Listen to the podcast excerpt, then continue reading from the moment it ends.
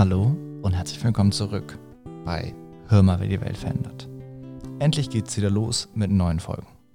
Und wir beginnen mit einer ganz, ganz besonderen Folge. Katja war im Sommer Teil des Projektes Podcast for Future von der Jugendumweltplattform und hat eine sehr, sehr interessante Folge aufgenommen zum Thema Klimafolgen in Wien. Also, viel Spaß beim Reinhören. Wir freuen uns.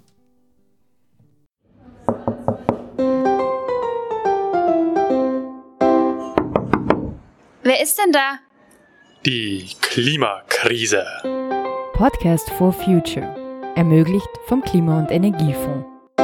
Ja, hallo miteinander. Wir haben einen Podcast zu dritt aufgenommen und wir sind die Hanna Katja und die Anni. Also unser heutiges Thema sind die Klimafolgen und das ist ein sehr großes Thema, bei dem man nicht nur leicht den Überblick, sondern auch leicht die Hoffnung verlieren kann.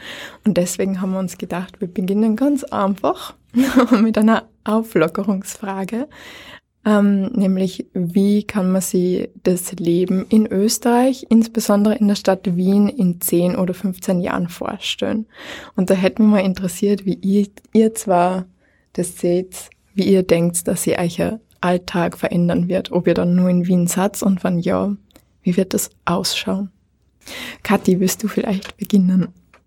Ja, gern. Ähm, für mich gibt es in der Zukunft, ähm, ich kann mir zwei verschiedene Szenarien vorstellen und das eine ist das Optimistische. Mit dem möchte ich gern beginnen, weil es kann einfach so eine schöne Zukunft vor uns liegen, in der eine Stadt ein optimaler Lebensraum ist, wo wir grüne Parks haben, grüne Mobilität, also Mobilität, die, die nachhaltig gestaltet ist, die vielleicht auf Sharing-Konzepten basiert und ähm, definitiv auf öffentlichen Verkehr, wo Radfahren in der Stadt leicht gemacht wird und wo der Platz in der Stadt vielleicht nicht von Autos vorherrschend eingenommen wird, so wie es zurzeit ist, sondern von alternativen Formen und dass wir den Platz einfach besser nutzen können. Dann kann ich mir sehr gut vorstellen, in der Stadt zu leben. Wenn jetzt allerdings, sage ich mal, das pessimistischere Szenario eintritt und es in der Stadt immer wärmer wird und wir keine Möglichkeit haben, abzukühlen und ähm, wenn wir so Hitzenächte haben, wo, es in der Nacht nicht mehr abkühlt, dann glaube ich, werde ich nicht in der Stadt leben, weil dann kann ich mir nicht vorstellen, diese Hitze zu ertragen. Anni, wie schaut's bei dir aus? Ja, gute Frage. Also ich glaube, ich werde aufs Land zurückziehen und in zehn Jahren wäre es halt schön, wenn es andere Housing-Möglichkeiten gibt. Ich habe mich jetzt ein bisschen damit beschäftigt. Es gibt ja auch die Möglichkeit, Ecodoms zu bauen und darin zu wohnen. Es sind einfach so kleine Häuser aus nachhaltigem Material, so Sand- und Zementmischungen. Und das fände ich irgendwie spannend, wenn einfach mehr Leute ein bisschen in naturverbundeneren Häusern, sage ich mal, wohnen.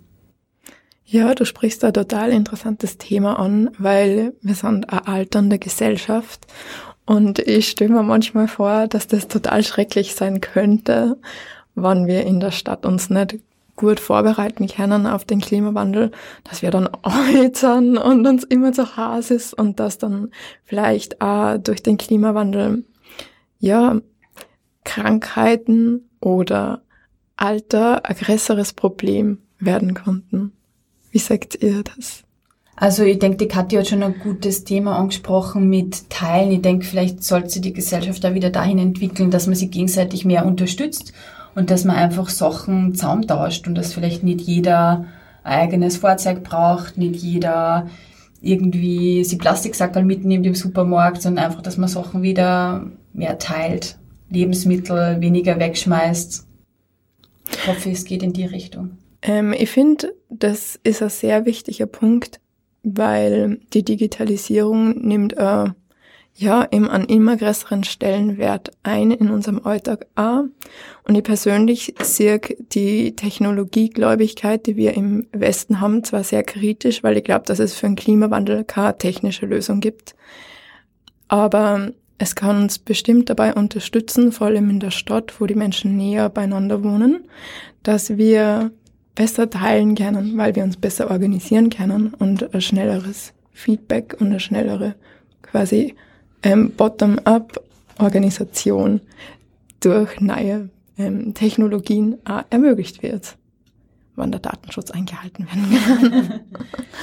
genau, ich glaube auch, dass wir einfach eine Kombination aus vor allem Technologien und politischen Maßnahmen brauchen, damit wir mein optimistisches Szenario erreichen können, weil ja, Technologie hat, hat ihre Grenzen und bis wir so weit sind, dass wir die technologischen Konzepte entwickelt haben, wird es noch einige Jahre dauern. Es wird jetzt ja gesprochen von Carbon Capture, also wie können wir das CO2 auch wieder aus der Atmosphäre herausholen. Da gibt's Forschung, da gibt's coole Studien drüber. Allerdings ähm, denke ich nicht, dass man das in den nächsten fünf Jahren großräumig und großflächig machen kann. Und wir brauchen die Maßnahmen aber nicht in den nächsten fünf Jahren, sondern im nächsten Jahr. Und daher denke ich, dass, dass wir uns nicht auf die Technologie verlassen dürfen und einerseits im persönlichen Leben, aber ganz wichtig auch mit den politischen Na Maßnahmen in Österreich, in der EU und auch darüber hinaus international was bewirken müssen. Ja, ähm, das, was du sagst, da fällt mir sofort ein, dass man nicht vergessen darf, dass äh, während wir zum Beispiel angenommen Carbon Capture wäre eine Möglichkeit und wir würden das einsetzen und so, darf man trotzdem nicht vergessen, dass der Klimawandel natürlich auch nebenher weiterläuft und dass das nicht ähm, verhindert, dass wir den Regenwald abholzen. Das geht dann vielleicht so graduell und plötzlich bricht der Ökosystem zusammen. Das betrifft uns auch, weil da steht auch viel Geld dahinter. Die Ökosystemleistungen, das ist ein wichtiger wirtschaftlicher Faktor. Aber ich weiß nicht, du hast da vielleicht einen Hintergrund dazu? ja, also ich habe mich halt äh, besonders auf die Himalaya-Region äh, spezialisiert, kann man sagen. Ich habe mir halt angeschaut, also was hat das für Auswirkungen für Länder des glo sogenannten globalen Südens? Also was heißt das äh, für Bangladesch, wenn plötzlich Gletscherkappen in den Himalayas schmelzen und dann Täler überfluten? Ist natürlich klar, dass äh, Leute dann den Lebensraum verlieren und, und alles, was sie besitzen. Ich denke, diese Konsequenzen spüren wir jetzt noch weniger in Österreich. Vielleicht haben deswegen auch Leute in der Bevölkerung nicht so das akute Bedürfnis, Gewohnheiten zu verändern, weil man es einfach nicht im alltäglichen Leben spürt. Ja, aber es wird einfach spannend, wie sich äh, Land- und Stadtbild verändert. Ob wir dann in 10, 15 Jahren nur noch Elektroautos haben oder Häuser, die durch Solarenergie betrieben werden, energieversorgt werden. Wir haben zu diesem Thema äh, Menschen auf der Straße befragt und wir würden jetzt mal gern kurz reinhören, was wir da ja für Statements gekriegt haben. Genau, also wir haben einerseits gefragt, wie sich die Leute ihre persönliche Zukunft in Österreich in den nächsten 10 bis 15 Jahren vorstellen können und dann auch gefragt, was passieren muss, damit sich die Situation verbessert. Und da werden wir euch jetzt ein paar Statements vorspielen. Ja, ich denke, es wird in erster Linie mal heißer werden. Ähm, das wird sicher Probleme mit sich bringen. Ich denke mir, was die Nahrungsmittelversorgung angeht, wird sich auch ein bisschen was umstellen. Also bestimmte Sachen wachsen einfach nicht mehr in Österreich. Ich muss ehrlich sagen, beim Bauern kaufen, wenn es die Möglichkeit gibt, das ist. Wie wird sich verändern? Man, man, schränkt, man wird eingeschränkt in dem Sinn, weil es ja nur mehr alles dann gibt, so wie mit den Plastikstrohhalm und diese mhm. ganzen Sachen. Aber auf der anderen Seite muss ich sagen, bei solchen Kleinigkeiten fängt man an und es gab aber viel wichtigere Dinge, wo man eigentlich anfangen sollte. Auf der anderen Seite, die Plastiksacken werden verboten, mhm. dann gibt es aber Lokale, die schmeißen das praktisch nach und das, ja. Ähm, ich denke, Migration natürlich ein größeres Thema ist. Auch das man einen anderen Umgang finden muss damit, weil einfach klar ist, dass wir mit unserer Lebensweise hier mitverantwortlich sind dafür, dass so viele Menschen äh, nicht mehr dort leben können, wo sie geboren wurden. Ja? Und wir da, denke ich, auch eine Verantwortung haben, irgendwie Migrationspolitik anders zu denken, als wir es bisher tun. Ja? Zehn Jahre ist, glaube ich, noch ein bisschen zu kurzfristig, um so richtig große Folgen zu merken. Aber so 20, 30 Jahre könnte es dann mit dem Wasser Probleme geben. Was ich halt wichtig finde, so weil in vielen Ländern wird jetzt Wasser privatisiert und so weiter mhm. und ich finde, das sollte einfach so ein Grundrecht sein. Und ja, auch in den Alpen, also die Gletscher schmelzen immer mehr und so weiter. Ja, also ich glaube, dass halt viele Umweltkatastrophen noch geben wird und dass das, dadurch, dass das Klima halt nicht mehr so stabil ist und ärgere Hitzewellen und dadurch halt auch viele Katastrophen.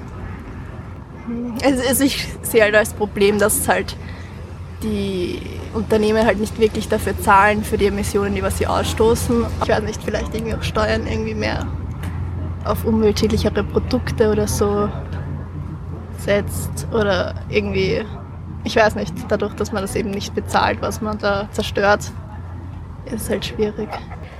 Ähm, naja, ich gehe mal davon aus, dass das Wetter noch inkonstanter sein wird und dass halt die Sommer, die Winter durchwachsener sein werden und die Leute wahrscheinlich öfter krank werden. Also ich glaube, dass ältere Menschen wahrscheinlich öfter gesundheitliche Probleme haben werden, weil sie sich nicht mehr so gut einstellen können mhm. auf das Klima und wahrscheinlich wird es auch so sein, dass das bei Tieren so ist. Also es werden halt vielleicht auch andere Tiere in Österreich sein und ähm, ich denke, dass es einfach ähm, das Leben der Leute halt inkonstanter sein wird. Ich denke, es wird mehr Krankenstände geben und ältere Menschen werden sich schwerer tun. Ähm, ich denke, dass es schon sehr spät ist. Also ich denke, dass schon der Klimawandel sehr weit fortgeschritten ist und dass wir die Auswirkungen jetzt auf, also was jetzt 10, 15 Jahre betrifft, nicht wirklich ändern können. Ähm, man kann, jeder kann das suchen, weniger Auto fahren. Ähm, ich glaube, dass das jetzt schon so weit fortgeschritten ist, dass wir eher nur mal Schadensbegrenzung betreiben können. Also ich denke, da hätte man vor 40, 50 Jahren einfach reinschreiten müssen. Und ich denke, dass es sehr schwierig wird, da sehr viel noch zum Besseren zu werden. Ich glaube, dass es zunehmend heißer werden wird so die, oder, oder überhaupt das Klima mal auf, mal abgeht. Also nicht mehr so kontinuierlich, wie wir es hatten. Mhm. Überschwemmungen natürlich sowieso bedingt dadurch, mhm. weil der Boden die, die, das nicht mehr aufnehmen kann, wenn er vertrocknet ist. Und das Problem wird dann sein Wasser für alle. Ja, und was müsste passieren, um das positiv zu beeinflussen? Um das Ruder noch rumzureißen? das ist nicht möglich. Das, das hätte schon vor 30 Jahren, hätte man da schon beginnen müssen und ich glaube, es kann wirklich nur jeder Einzelne dazu beitragen, das Bewusstsein bei den Leuten zu stärken und jeder Einzelne sollte seinen Beitrag leisten, so gut er eben kann. Ja, weil du kannst nicht sagen, das muss geschehen, weil das kann der eine und der andere nicht. Das schätze ich absolut nichts. Ich glaube, das große Problem, also sehe ich, Klima hat keine Grenzen, keine Schranken, es ist durchgehend. es, tut nicht es, nutzt, weh. es nutzt auch nichts, wenn wir jetzt als Österreicher äh, wirklich uns daran halten oder versuchen, da was zu tun, wobei das natürlich alles gut ist. Aber wenn die Tschechen oder die Polen oder rundherum oder die Chinesen. Äh, ja, die Hoffnung stirbt zuletzt. Weil wenn wir so, wenn wir so weiter tun, hat die Kleine keine Zukunft. Damit du auch noch einen Wald hast. Mhm. Ja. Genau. Ich glaube, Österreich ist noch relativ gut dran. Ich meine, wir haben den Vorteil, dass wir eben das Wasser haben und die vielen Wälder und sowas alles. Aber wenn es sehr heiß wird, wird es wahrscheinlich auch mit den Wäldern nicht so gut gehen. Und Aber man muss was tun, ne? Ja. Man muss vor allem in den Städten, denke ich. Das ist da Fassadenbegrünung, alternative Energie, solche Dinge, das wäre auf jeden Fall fein. Weil man merkt ja in der Stadt auch viel mehr, dass es heißer wird. schwer, aber ich glaube, das Umdenken kommt schon. Aber hoffentlich nicht, wenn es zu spät ist. Wir haben jetzt sehr viele spannende Statements gehört und sind wirklich sehr dankbar, dass so viele Leute mit uns gesprochen haben und wir haben diverse Antworten bekommen und es war sehr interessant zu sehen, wie die Leute unsere Zukunft sehen und äh, leider haben wir aber auch sehr, sehr viele pessimistische Szenarien oder Ansichten gehört. Ja, also einer unserer letzten Interviewpartner hat ja gesagt, zum Abschied, die Hoffnung stirbt zuletzt. Genau. Und äh, wie seht ihr das? Habt ihr noch Hoffnung? Seid ihr optimistisch? Also ich muss sagen, ich bin optimistischer geworden, seitdem wir mit dem Podcast-Projekt angefangen haben. Ich war ja eher pessimistisch eingestellt am Anfang, wie ihr wisst. Das ist sehr schön zu hören. Und Hanna, wie siehst du das? Also ich konnte von mir nicht sagen, dass ich optimistischer geworden bin. Aber zum Glück gibt's auch viele Leute, die das anders sehen. Und wir haben euch dafür ein Beispiel mitgebracht. Genau, also wir haben den Günther Lichtblau vom Umweltbundesamt getroffen. Genau, der Herr Diplom-Ingenieur Lichtblau ist im Umweltbundesamt tätig und hat die fachliche Leitung im Bereich Klima inne und beschäftigt sich unter anderem mit Themen wie der Mobilität, der Industrie, Green Finance, Klimawandelanpassung oder Digitalisierung. Also man sieht, das sind sehr viele Bereiche und er hat uns auch über ziemlich all diese Bereiche etwas erzählt. Er selber ist auch optimistisch.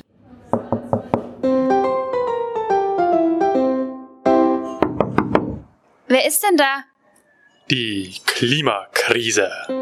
Podcast for Future. Ermöglicht vom Klima- und Energiefonds. Also die erste Frage ist, wie wird sich der Alltag in Österreich in den nächsten mhm. 10 bis 15 Jahren aufgrund des Klimawandels verändern? Naja, wie wird sich verändern? Also wir haben mehrere Aspekte zu beachten. Das eine ist mal äh, ganz sicher die Klimaänderung und damit die Wetteränderung. Also wir steuern einfach auf eine Periode zu, wo wir mit viel mehr Hitze rechnen müssen, mit viel mehr Trockenheit und wo uns die Klimamodelle, die mittlerweile wirklich sehr, sehr zuverlässig sind, auch zeigen, äh, dass wir verstärkt mit Extremwetterereignissen befasst sein werden. Also wir müssen uns klar sein, die Treibhausgase sind extrem langlebige Gase. CO2 hat eine Aufenthaltsdauer in der freien Atmosphäre von mehreren hunderten Jahren.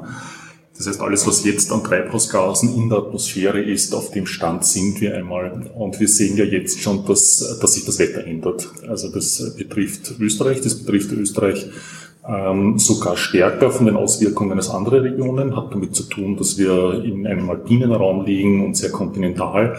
Äh, bei uns in Österreich äh, sprechen wir derzeit von einer Erderwärmung, die so etwa zwei Grad über dem vorindustriellen Zeitalter war. Weltweit gesehen sind wir ein bisschen über einem Grad. Das heißt, Österreich hat da ein bisschen mehr von dieser Erderwärmung äh, und, und, und das spüren wir auch in den Effekten. Wir sehen es ja gerade derzeit auch sehr stark weltweit, dass zum Beispiel in Gebieten, wo üblicherweise sehr kühl ist, teilweise sehr, sehr extreme Hitzeperioden auftreten. Sibirien derzeit mit Temperaturen 35, 38 Grad. Das sind alles so Phänomene, wo wir äh, einfach damit rechnen müssen, dass uns die äh, jetzt sehr langfristig begleiten. Da sprechen wir nicht über einen Zeitraum von 10 Jahren, 15 Jahren, sondern da sprechen wir einen Zeitraum von sicher 100 Jahren, 200 mhm. Jahren. Ähm, das heißt, diese Auswirkungen, es wird wärmer, äh, das ist mal das eine. Extremwetterereignisse ist etwas, was Österreich auch sehr stark spüren wird, liegt auch ein bisschen an unserer Situation als alpiner Raum. Ähm, uns trifft die Erderwärmung in der oder die Erderhitzung in der Form, dass wir gewohnt waren die letzten Jahrzehnte und Jahrhunderte, dass wir im Winter eine geschlossene Schneedecke hatten diese Schneedecke und die Gletscher eine Funktion haben als, als eine Wasserrückhaltefunktion, das heißt sehr viel Wasserspeicherung. Das wird uns sukzessive ein bisschen verloren gehen. Wir merken jetzt schon sehr stark den Rückgang der Gletscher, die Schneedecke, die geschlossene äh, die Dauer, das nimmt immer stärker ab. Das heißt, auch diese Rückhaltefähigkeit von, von Wasser nimmt ab, damit nimmt aber sehr stark zu, ähm, Überschwemmungsgefahr, trockene Böden können Wasser nicht so gut speichern. Das heißt, das ist so eine Mischung. Es ist einerseits das direkte Wetter und andererseits so weitere Folgeerscheinungen, mit denen wir zu kämpfen haben werden. Ähm, damit verbunden einerseits diese direkten Wettereffekte, andererseits dann so diese wirklichen Klimawandeleffekte, wo wir uns auch sehr stark in Richtung Anpassung etwas überlegen werden müssen. Und äh, diese Effekte der, der Klimaerwärmung das wird uns in allen Sektoren, in allen Bereichen unseres Lebens treffen. Das wird uns im persönlichen Umfeld sehr stark treffen, äh, eben dadurch, dass extreme Wetterereignisse zunehmen, damit Schadereignisse zunehmen, Überschwemmungen, Vermurungen, äh, Starkwindereignisse mit Baumbruch etc., Windwurf. Ähm, das werden die Wirtschaftssektoren vor allem auch sehr stark merken. Das geht sehr stark in die Richtung, dass wir einerseits gerade in der Land- und Forstwirtschaft äh, die Effekte jetzt schon sehr stark merken, Trockenheit, das wird sich ganz massiv auswirken, auch auf die Fragestellung, wie denn Österreich zukünftig einerseits aussieht im Bereich Wald, wie ist denn der Wald zukünftig zu erhalten. Da haben wir tatsächlich große Themen, äh, weil wir sehen mit zunehmender Trockenheit, dass gerade Baumarten, die in Österreich weit verbreitet sind, die Fichte, extrem unter Stress kommen, äh, Borkenkäferbefall, das sind Systeme, die sich nur relativ langsam anpassen, die da sehr stark unter Stress gesetzt sind. Wir sehen es aber auch in der Landwirtschaft mit, mit, mit zunehmender Trockenheit. Also die Klimaszenarien, wenn man so ein bisschen auf die Worst-Case-Szenarien schaut, und die Worst-Case-Szenarien sind leider solche, wo wir derzeit weltweit noch in der Entwicklung unterwegs sind, nicht nur auf den ganz schlimmen Szenarien, aber wir sind noch lange nicht auf einem nachhaltigen Weg. Ja, dann zeigt sich, dass die, dass die Extremhitzeperioden in Österreich so stark zunehmen werden, dass wir Ende dieses Jahrhunderts wirklich Gebiete haben werden, wo eine Landwirtschaft, so wie wir sie jetzt kennen, nicht aufrechtzuerhalten sein wird. Betrifft vor allem Regionen im Osten. wo einfach die Wasserknappheit und die Temperaturzunahme so, so, so zu hoch sein wird für eine, für eine klassische Landwirtschaftsstruktur mit den Produkten, die wir die letzten Jahrhunderte angebaut haben.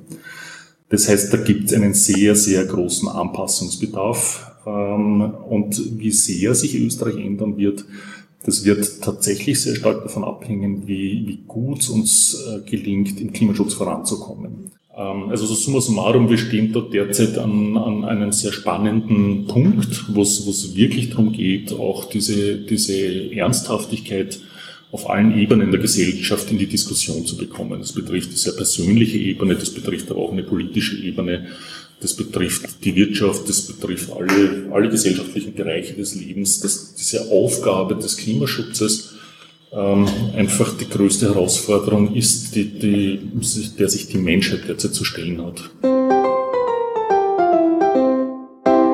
Ja, das ist auch eine gute Überleitung zur nächsten Frage. Und zwar, was können wir, die Politik, die Wirtschaft, die Industrie, denn tun, um positiven Einfluss darauf zu nehmen? Grundsätzlich gibt es zwei Stoßrichtungen, die wichtig sind. Einerseits ist es mal tatsächlich Klimaschutz, aktiver Klimaschutz. Das ist mal das Vordringlichste. Ähm, es muss uns gelingen, den Treibhausgasausstoß äh, sehr, sehr rasch äh, weitestgehend zu reduzieren. Österreich hat sich ja zum Beispiel das Ziel gesetzt, bis 2040 im Regierungsprogramm äh, ist das ausgeführt im letzten bis 2040 klimaneutral zu werden. Ähm, bei der Europäischen Gemeinschaft ist derzeit dieser Zielzeitraum noch 2050, gibt es auch schon Diskussionen, das vorzuziehen. Ähm, das heißt, die nächsten zwei, drei Jahrzehnte werden da ganz entscheidend sein, wenn es darum geht, äh, hier Klimaschutzmaßnahmen umzusetzen. Und das sind einfach alle Akteurinnen aufgefordert. Das ist ganz unabhängig davon, ob es auf der politischen Ebene ist, ob es in der Wirtschaft ist, ob es jeder Einzelne ist. Wir müssen uns da einfach alle dieser Ernsthaftigkeit der Situation bewusst werden und dann schauen, welche Maßnahmen können wir denn da umsetzen. Und Maßnahmen gibt es auf allen Ebenen natürlich viele. Das geht los auf der persönlichen Ebene, dass sich jeder Einzelne wirklich gut überlegt, äh, wie schaut denn mein Konsum aus, wie, wie, wie schauen mein, mein Leben aus, wie schauen meine Aktivitäten aus, wo stecken denn da die meisten Treibhausgasemissionen dahinter und wie kann ich denn da äh, meinen Fußabdruck ein bisschen kleiner machen. Das betrifft im Wesentlichen auf der persönlichen Ebene betrifft es im Wesentlichen das Mobilitätsverhalten, es betrifft die Ernährung, es betrifft das Konsumverhalten in Richtung Kleidung und was wir halt sonst an, an, äh, an, an, an Sachen konsumieren. Und es betrifft den Bereich Wohnen. Das sind so die großen Bereiche. Im Bereich Wohnen, wenn wir mit dem beginnen, mal darauf schauen, möglichst erneuerbare Energie einzusetzen, möglichst in gut gedämmten Häusern äh, zu wohnen äh, die Wohnungseinheitsgröße sollte nicht zu groß sein. Also allein zu leben auf, auf mehreren hundert Quadratmetern in einem schlecht gedämmten Haus, sowas darf äh, auf keinen Fall vorkommen äh, zukünftig. Also es geht darum, wirklich in sehr qualitativ hochwertigen, gut gedämmten Häusern, äh, die mit erneuerbarer Energie versorgt werden, zu leben. Das ist aber ein Bereich, den ich mit der Technologie noch relativ gut in den Griff bekomme.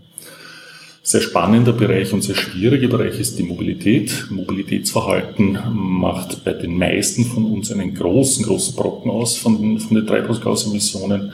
Je nachdem, wie ich lebe und wie mein Mobilitätsverhalten ist, sprechen wir da so über 20 bis 40, teilweise 50 Prozent der Gesamtemissionen, die auf diesen Bereich entfällt. Und da ist es vor allem der Einsatz von fossiler Energie. Im Verkehrssektor setzen wir sehr viel fossile Energie ein. Das heißt, dort geht es darum, möglichst schnell aus dieser fossilen Energie rauszukommen und möglichst energieintensive Transportmittel zu vermeiden. Und das sind wir sehr schnell beim Fliegen einerseits und das sind wir sehr schnell beim Autofahren. Fliegen ist überhaupt die treibhausgasintensivste Art, sich fortzubewegen. Also wenn man sich da so als, als wenn man sich vorstellt, Österreich hat derzeit einen Treibhausgasausstoß von 80 Millionen Tonnen. Wir sind, wenn man sagt, okay, ein bisschen mehr als 8 Millionen Personen, dann stoßen wir so im Schnitt 10 Tonnen pro Person aus. Wenn wir da auf einen nachhaltigen Weg kommen wollen, dann muss es uns gelingen, äh, in den industrialisierten Staaten den Treibhausgasausstoß um minus 80 bis minus 95 Prozent zu reduzieren. Das wäre so ein, ein kompatibler Zielpfad mit dem, mit dem Paris-Ziel. Ähm, das heißt, wir müssen 80 bis 95 Prozent jeder einzelne dieser 10 Tonnen, die ich jedes Jahr durchschnittlich emitiere, wegbekommen. so in dem Bereich zwei Tonnen pro Jahr pro Person, im Idealfall viel weniger, 500 Kilo pro Person. Na, das habe ich aufgebraucht mit einem Langstreckenflug. Dieses, dieses Jahresbudget kann man sich so als Richtwert einmal äh, merken. Das heißt, ein Langstreckenflug pro Jahr reicht schon aus, um das, um das gesamte Treibhausgasbudget, das uns eigentlich zustimmen würde, zu verbrauchen. Da erkennt man schon einmal, dass, dass diese Flugbewegungen ganz sicher ein, ein, ein, ein Riesenthema sind. dritte Bereich ist dann, der ganz relevant ist auf der persönlichen Ebene, ist die Ernährung. Da haben wir das Thema, dass vor allem Fleischkonsum äh, sehr treibhausgasintensiv ist. Es liegt daran, dass ich Landwirtschaft betreibe, um mal die Futtermittel herzustellen. Die Futtermittel werden dann äh, nicht direkt als Lebensmittel eingesetzt, sondern äh, als Futter für die Tiere. Da ist es vor allem das Rindfleisch, das, das, die, die Rinderzucht ist sehr treibhausgasintensiv durch die Verdauung in den Rindermägen. Ähm, das ist ein Bereich, wo man auch sehr genau hinschauen muss. Also weniger Fleischkonsum, da ist es vor allem das Rindfleisch. Äh, dort ein bisschen bewusster umzugehen, vielleicht in Richtung Hochqualitätsprodukte und dafür äh, um einiges weniger ähm, und schauen, dass man mehr regionale Produkte, äh, mehr Gemüse, mehr Obst zu sich nimmt. Also das, das ist so der dritte große Bereich, wo ich auf der persönlichen Ebene mhm. viel tun kann. Ja, was mich noch interessieren würde, gibt es da momentan Kooperationen zwischen Politik und der Automobilindustrie oder der Flugverkehrindustrie, wie Sie gemeint haben, das sind einfach Industrien, die sehr viel CO2 ausstoßen. Ja. Also Aktivitäten gibt es derzeit in allen Bereichen. Ähm, es hat sowohl die Politik äh, oder die, die, die erkennt ja zunehmend, wie wichtig dieses Thema ist, aber auch die Industrie erkennt es, muss man sagen. Also wir leben jetzt in einer sehr spannenden Zeit, äh, weil, weil genau jetzt ein Moment ist, wo sehr viele Player auch erkennen, dass das ein sehr dringendes Thema ist. Und durch diese Bewusstseinsbildung wird auch den Unternehmen sehr stark bewusst, dass die Konsumentinnen sehr genau hinschauen, wie denn diese Produkte funktionieren und wie, wie treibhausgasintensiv die Produkte sind. Ähm, Im Fall der Flugindustrie ist es tatsächlich ein bisschen problematisch, weil dort die technischen Möglichkeiten, die technischen Optionen beschränkt sind. Wir haben keine wirkliche technologische Alternative zu, zu Turbinentriebwerken. Wir können dort verstärkt Biokraftstoffe einsetzen, bräuchten aber so viele Biokraftstoffe, dass die kaum nachhaltig zu besorgen sind. Ähm, da steckt einfach viel zu viel fossile Energie drin. Also Im Bereich Flugverkehr wird das noch länger dauern, bis wir dort technologische Alternativen haben. Wir gehen das vom Zeitraum 2035 aus. Bis dorthin müssen wir uns tatsächlich überlegen, wie wir physischen Flugverkehr durch andere Technologien substituieren können. Da spielt die, die Digitalisierung eine besondere Rolle. Wir haben es gerade jetzt gesehen, wir sind es noch immer. In dieser Corona-Zeit ist es uns ja sehr gut gelungen, auch große Teile der Flugbewegungen auf digitale Medien zu verlagern. Also auf der Fahrzeugseite ist es so, dass auch da die Hersteller zunehmend in, in, in klimafreundliche Technologien investieren. Äh, wir wissen von großen Herstellern, die zunehmend sehr, sehr, sehr erhebliche Anteile ihres Forschungsbudgets in Richtung Elektromobilität umschichten. Ähm, und überhaupt dieses Thema Elektromobilität ist eines, das sehr stark im, im, im Bereich Automobilwirtschaft derzeit im Kommen ist. Was doch Sinn macht, ist eine viel effizientere Technologie. Ähm, man muss schauen, dass das auch gut passiert. Also wenn wir das Verkehrsgeschehen, das wir jetzt haben, mit Verbrennungskraftmaschinen und fossilen Kraftstoffen eins zu eins umwälzen auf Elektromobilität, dann reicht das nicht aus, um Klimazielsetzungen zu erreichen. Wir müssen uns auch da überlegen, wie kommen wir denn vom Aktivitätsniveau runter? Wie gelingt es uns denn überhaupt ein bisschen weniger mit Autos unterwegs zu sein, viel mehr mit dem Fahrrad zu fahren, mehr zu Fuß zu gehen, hat sehr viel auch mit Raumplanung, mit Raumstrukturen zu, zu tun und die restliche Mobilität möglichst viel im öffentlichen Verkehr abzudecken und das, was dann noch an Straßenverkehr bleibt, ähm, das dann auf die Elektromobilität verlagern, dann, dann, äh, dann zeigen auch unsere Szenarien, dann können wir da auch auf einem nachhaltigen Weg unterwegs sein, dieses Mobilitätssystem in, in, in Zukunft wirklich klimakompatibel gestalten. Also da, da gibt es viele Initiativen, betrifft aber nicht nur die, die Mobilität, also Flugverkehr und Automobilbereich, äh, sondern zum Beispiel auch die Stahlerzeugung. Also wir haben in Österreich ein großes Stahlwerk, die Föst, wo es derzeit gerade ein großes Forschungsprojekt gibt, wie ich bei so einem riesigen Stahlunternehmen komplett von der Nutzung fossiler Energie aussteige. Da wird sehr viel Koks und Kohle eingesetzt für die Stahlerzeugung. Das könnte ich auch mit regenerativem Wasserstoff machen, Wasserstoff, der aus erneuerbaren Quellen gewonnen wird. Das wäre auch zum Beispiel ein Bereich, wo der, der aus Treibhausgassicht ein, ein irrsinnig hohes Potenzial zur Reduktion der Emissionen hat. Ähm, was sicher eines der ganz großen Kernelemente in dieser ganzen Diskussion ist, ist die Frage, wie unsere zukünftige Energieversorgung aussieht. Also wir leben ja derzeit sozusagen ein bisschen in, im Energieüberfluss. Hat damit zu tun, wir haben einfach die letzten 100 Jahre mit dem Erdöl einen unglaublich billigen Zugang zu unglaublich viel Energie gehabt. Das, darauf haben sich unsere ganzen Strukturen ausgerichtet, unsere ganzen Lebensgewohnheiten, unser, die Frage, wo ich mich ansiedel, war einfach nie, da war es nie entscheidend, wie weit ich mit dem Auto fahre. Und Kraftstoff war so billig, jeder hat ein Auto, äh, jeder kann sich's leisten im Prinzip. Ähm, und das führt zu Strukturen, das führt zu Strukturen, dass genau das Systeme geschaffen werden, die letztlich dann auch angewiesen sind auf diese billige fossile Energie.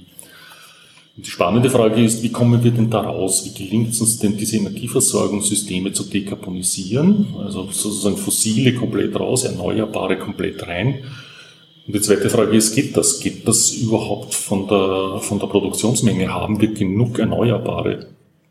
Wenn man sich das anschaut, dann zeigen unsere Analysen, dass das kann funktionieren. Also wir haben ein, ein hohes Potenzial, gerade in Österreich noch verstärkt Biomasse für die Energieerzeugung einzusetzen. Wir haben noch ein Potenzial, Wasserkraft zu nutzen. Das ist allerdings relativ beschränkt schon in Österreich. Wir haben ein veritables Windkraftpotenzial noch, aber wir haben vor allem die Sonne. Wir haben vor allem die Möglichkeit, in Richtung Photovoltaik zu gehen. Und was unsere Analysen zeigen, ist, wenn wir schnell genug sind, in die Richtung dieser Systeme zu investieren, dann können wir es schaffen, bis 2040, 2050 wirklich unsere ganze Energieversorgung umzustellen auf Erneuerbare, damit alles abzudecken, was wir so an Bedarfen haben in den einzelnen Bereichen, betrifft sowohl die Mobilität, wenn wir dort in Richtung Elektromobilität gehen, brauchen wir viel mehr Strom, wenn die Föst von Koks weggeht in Richtung Wasserstoff, braucht ihr auch viel mehr Strom. Äh, in den Haushalten geht alles in Richtung mehr Strom auch mehr Strom durch, durch Kühlbedarf, weil wir in Zeiten des Klimawandels leben. Aber das zeigt sich, das kann funktionieren, so ein Weg. Wir müssen nur wirklich schnell genug sein. Und deshalb ist es auch so wichtig, dass da alle Player, das gibt, zusammenspielen gut. Also sozusagen die Zivilgesellschaft, die Wirtschaft und die Politik, da hat jeder seine Verantwortung. Also ohne einen dieser Player wird es nicht funktionieren. Das, das muss ganz klar sein dass dieser Klimaschutz und der Klimawandel, das wird eine komplette Transformation unseres Lebens bedürfen. Also da wird sozusagen kein Stein auf dem anderen bleiben. Unsere Energieversorgung wird in 20, 30 Jahren einfach komplett anders ausschauen wie jetzt. Und unser Mobilitätsverhalten wird komplett anders ausschauen müssen als jetzt. Mhm. Unser Wirtschaften wird anders ausschauen. Die Frage, welche Rohstoffe können wir denn auch beziehen? Wir müssen uns ja auch darauf darauf einstellen, dass wir in einer Welt leben werden, wo wir nicht beliebig Rohstoffe weltweit hin und her transportieren werden müssen, das heißt, wir werden uns auch sehr viel stärker überlegen müssen, was haben wir denn in der Region, was ist denn bei uns äh, an regionalen Rohstoffen vorhanden, wie können wir denn die optimal nutzen und wie können wir andere Rohstoffe, die wir zukünftig nicht mehr so leicht bekommen oder einfach nicht mehr einsetzen werden dürfen wie fossile Energie, womit können wir denn die gut substituieren? Ja, ist auch die Frage, wie kann man eine ideale Zusammenarbeit zwischen den Playern erreichen? Ja, was muss geschehen? Also das ist vielleicht überhaupt die spannendste Frage. Für uns derzeit ist nämlich ja fast weniger, also früher war die Frage sehr stark, äh, wie gibt es den Klimawandel und wie stark ist er und wie sind die Auswirkungen. Diese Frage ist mittlerweile geklärt. Die nächste Frage war, was braucht es denn, um wirksam Klimaschutz zu betreiben? Also wie geht sich das, kann das überhaupt funktionieren? Haben wir die Technologien? Welche Technologien sind es? Auch diese Frage ist eigentlich geklärt. Wir wissen, dass wir im Bereich Gebäude, im Bereich Mobilität und auch im Bereich Produktion überall die, die, die, die Technologien haben, die wir brauchen. Die Frage wird wirklich sein, wie kriege ich dieses Bewusstsein in die Gesellschaft und sind wir schnell genug? Mhm. Geht sich das von der Zeit her aus, dass wir, wir haben nur noch 20, 30 Jahre Zeit, da wirklich von einem man muss sagen, hochemittierenden Land zu einem quasi Null-Treibhausgasland zu werden, also zu wirklich einem klimaneutralen Land. Und das betrifft ja nicht nur Österreich, das betrifft ja alle Staaten weltweit. Und das wird wirklich die spannende Frage, geht sich das aus? Ähm, ich bin da optimistisch. Ich bin da optimistisch, weil ähm, erstens ist es alternativenlos. Und ich glaube, diese Erkenntnis, dass es alternativenlos ist, die wird sich durchsetzen. Leider auch deshalb, weil wir einfach verstärkt von Klimawandeleffekten betroffen sein werden. Gerade in den nächsten zehn Jahren wird sich da viel tun, ähm, dass einfach auch dieses Problembewusstsein geschärft werden wird. Das Zweite ist, ich glaube, dass es gelingen kann, das als einen durchaus positiven Weg zu, zu, zu, zu, zu zu bezeichnen und auch, und auch vorzuzeigen, dass es ein positiver Weg sein kann. Ähm, warum wir, wenn man sich zum Beispiel das derzeitige Mobilitätsverhalten anschaut, nehmen wir das Beispiel Fliegen. In Wirklichkeit ist Fliegen ja kein lustiger Vorgang. Es ist ja nicht so, dass jemand gern fünf Stunden am Flughafen sitzt, dann durch eine Zollkontrolle geht und sitzt da eine Stunde in irgendeinem Wartebereich, dann geht er in ein Flugzeug, in diesem Flugzeug sitzt man viel zu eng dann sitzt man da eingesperrt ein paar Stunden, dann steigt man wieder aus, muss wirklich wieder durch eine Kontrolle und zwei Wochen später fliegt man zurück und es ist dasselbe Schauspiel wieder. Also so wirklich lustig ist das ja nicht und es ist ja auch nicht lustig, jeden Tag im Stau in der Tangent in einem Auto zu sitzen. Ja, also es, da haben sich ja ganz viele Sachen eingeschlichen in unser Leben, die in Wirklichkeit, wenn man sich so gut durchüberlegt, ja gar nicht so sexy sind. Ne? Das ist ja im Gegensatz dazu, wenn man sich anschaut, so aktive Mobilität, bisschen mehr zu Fuß gehen, bisschen mehr Radfahren, das kann wirklich Spaß machen. Wenn man das einmal gewohnt ist, dann ist es wirklich, man macht Bewegung, es, es hilft beim Denken, man bleibt fit, es macht Spaß. Die Städte sind sauberer, die Städte sind leiser. Wir haben das jetzt gerade in der Corona-Krise auch gemerkt, sehr stark, dass da auch durchaus positive Effekte gibt. Und das ist tatsächlich in vielen Bereichen so, dass wir da auch die Chance haben, in eine Zukunft zu kommen, wo, wo, wo unsere Welt ein bisschen lebenswerter wird, wo man wieder ein bisschen vielleicht mehr darüber nachdenkt, was man konsumiert, dass man vielleicht sogar die Produzentinnen seiner Lebensmittel wieder besser kennt, dass man die Wertschöpfung aus der Region wieder mehr zu schätzen weiß, Urlaub äh, wieder in der näheren Umgebung macht. Tatsächlich leben wir in einem wirklich schönen Land, wo sich ja oftmals wirklich die Frage äh, stellt, ob es woanders sehr weit weg so viel schöner ist. Also da stecken ja auch unglaublich viele Chancen drin. Und ich glaube, was uns wirklich gelingen muss, ist so ein positives Bild von der Zukunft zu zeichnen und dann einfach die richtigen Hebel zu erwischen und die richtigen Stellschrauben, äh, damit wir dort als Gesellschaft auch gut hinübergleiten können. Es ist aber eine riesen Herausforderung. Das ist eine riesen Herausforderung in der Bewusstseinsbildung. Das heißt, da ist viel zu tun, um, um die Bevölkerung auch zu, zu informieren. Und da ist auch viel zu tun auf der politischen Ebene, um da auch einfach auch gute Strategien zu entwickeln, wie denn so etwas geht, weil ganz einfach ist es nicht, dass ich so eine Transformation gut hinkriege, ohne dass ich, dass ich jetzt viele Verlierer habe auch in so einem System. Das will schon gut durchdacht und vorbereitet sein, aber das funktioniert und da bin ich durchaus optimistisch. Ja, also wir müssen alle aktiv werden, mhm. sozusagen. Das ist ein schönes Statement zum Schluss.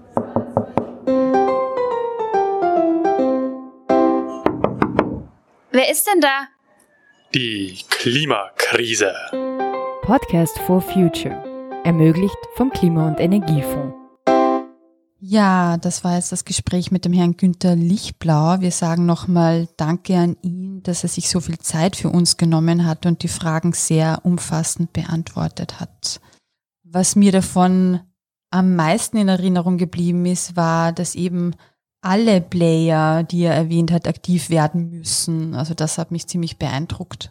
Ich persönlich habe sehr interessant oder prägnant gefunden, dass das Thema alle Ebenen des Lebens betrifft und dass es deswegen auch wichtig ist, dass man dieses Thema auf allen Ebenen diskutiert. Und deswegen würde ich halt sagen, jeder Einzelne kann das Thema öfters ansprechen, in verschieden, mit verschiedenen Personen darüber reden, dass man schaut, wie die anderen in der Umgebung darüber denken und ich glaube, das kann auch helfen, dass man positiver über dieses Thema denkt und sich nicht alleinig fühlt mit vielleicht der Angst oder der Unsicherheit.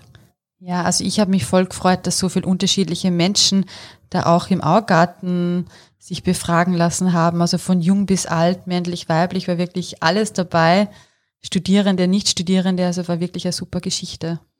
Genau, und ich finde, ähm, alles in allem war es ein, eine sehr spannende ja, Geschichte. Und ähm, ich bin sehr stark der Meinung, wie der Herr Lichtblau, wie ich auch äh, zu Beginn schon gesagt habe, wir brauchen einfach ein Zusammenspiel aus Politik, Gesellschaft und Wirtschaft. Das heißt, es müssen alle zusammen äh, was machen und in jedem Bereich muss was geschehen. Und wie der Herr Lichtblau auch gesagt hat, das fand ich ganz schön, wir müssen ein positives Bild zeichnen. Also helft alle mit, dieses positive Bild zu zeichnen in eurer Umgebung, in euren Freundeskreisen. Helft mit zu beschreiben, wie eine schöne Zukunft aussieht und äh, wie wir dorthin kommen, wenn ihr es wisst. Wenn nicht, beschreibt einfach nur die schöne Zukunft. Dann haben wir eine Motivation, dorthin zu kommen. Ja, und am besten sofort damit anfangen. Danke fürs Zuhören und wir freuen uns auf viele positive Bilder.